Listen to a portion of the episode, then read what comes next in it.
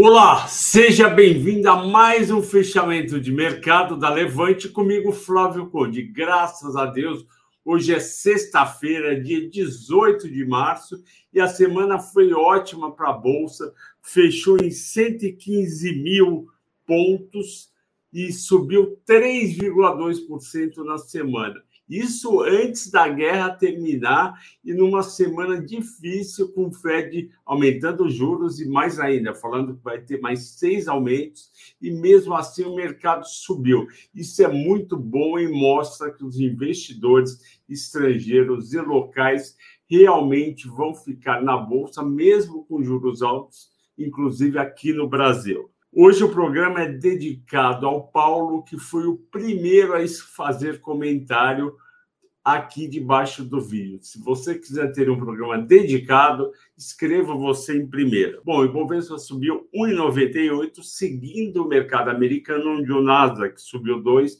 Dow Jones 0,8. O que, que ocorreu? Além disso, teve minério subindo 3 e petróleo subindo 1. Tudo isso ajudou para o nosso Ibovespa subir quase 2%. E nos Estados Unidos, os investidores, depois das ações de tecnologia estarem caindo em janeiro, fevereiro, voltar às compras agora em março, principalmente essa semana, que o Nasdaq também subiu bem. E o dólar caiu para 5,01, 1,5 de queda, na contramão do mercado internacional. No mercado internacional, o dólar norte-americano subiu 0,20% frente ao euro e ao IE. Por que, que o dólar caiu também 1,5% para 5,01? Como eu mostrei no comecinho do pregão, que tinha um bilhão e meio de compras líquidas de estrangeiros de ações, isso na quarta-feira, dia 16, Hoje, D2 era o dia de fazer esse pagamento. Para pagar esse um bilhão e meio,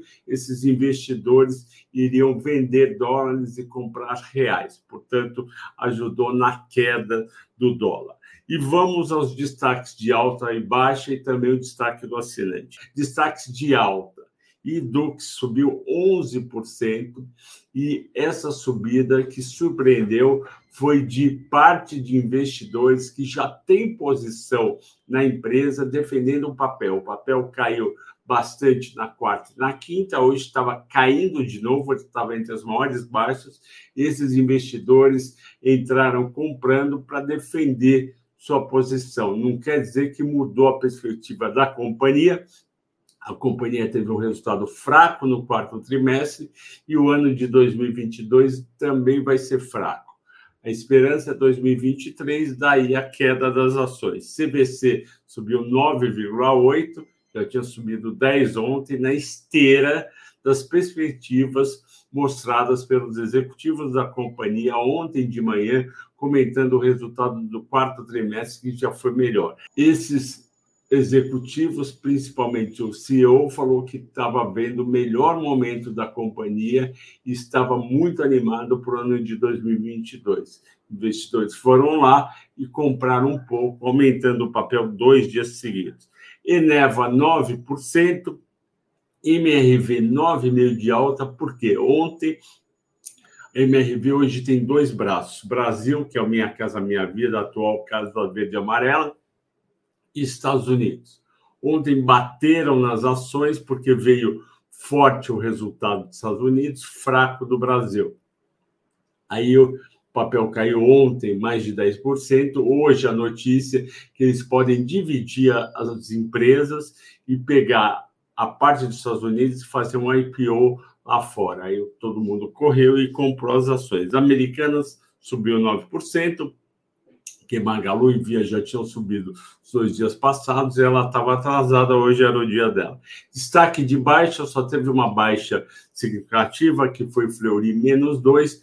Por quê? Porque um negócio tão estável como o Fleury apareceu queda forte do EBITDA no quarto trimestre por conta de despesas não projetadas, não recorrentes, mas caiu, o investidor não gostou, vendeu. Qual foi o destaque dos assinantes da Levante? Todo dia, vocês sabem, a gente tem no Telegram uma votação e vocês escolhem. Vocês escolheram B3. Por que, que a B3 chegou a cair 7,91 de manhã e até 2 12,80, depois virou à tarde, subiu um e-mail, foi para 14,15. Porque o EBITDA recorrente de 1 bilhão 654 milhões de reais, uma queda de 4,3% em relação ao quarto tri do ano passado, isso desanimou os investidores e veio também abaixo do esperado pelo média do mercado, veio 6% abaixo. Isso daí não era esperado. Num ano que aumentou o volume de negociação da Bovespa, teve um monte de IPO, não era esperado que no quarto trimestre, apesar de não ter tido quase IPO no quarto trimestre, não é esperado uma queda dessa. E o investidor desanimou, parte dos investidores desanimou, vendeu de manhã, uma parte se animou, comprou, caiu, no 12 fez um ótimo negócio. Eu desejo a todos um bom fim de semana, um bom descanso. Segunda-feira tem mais e agradeço a todos pela audiência e pela paciência. Tudo de bom.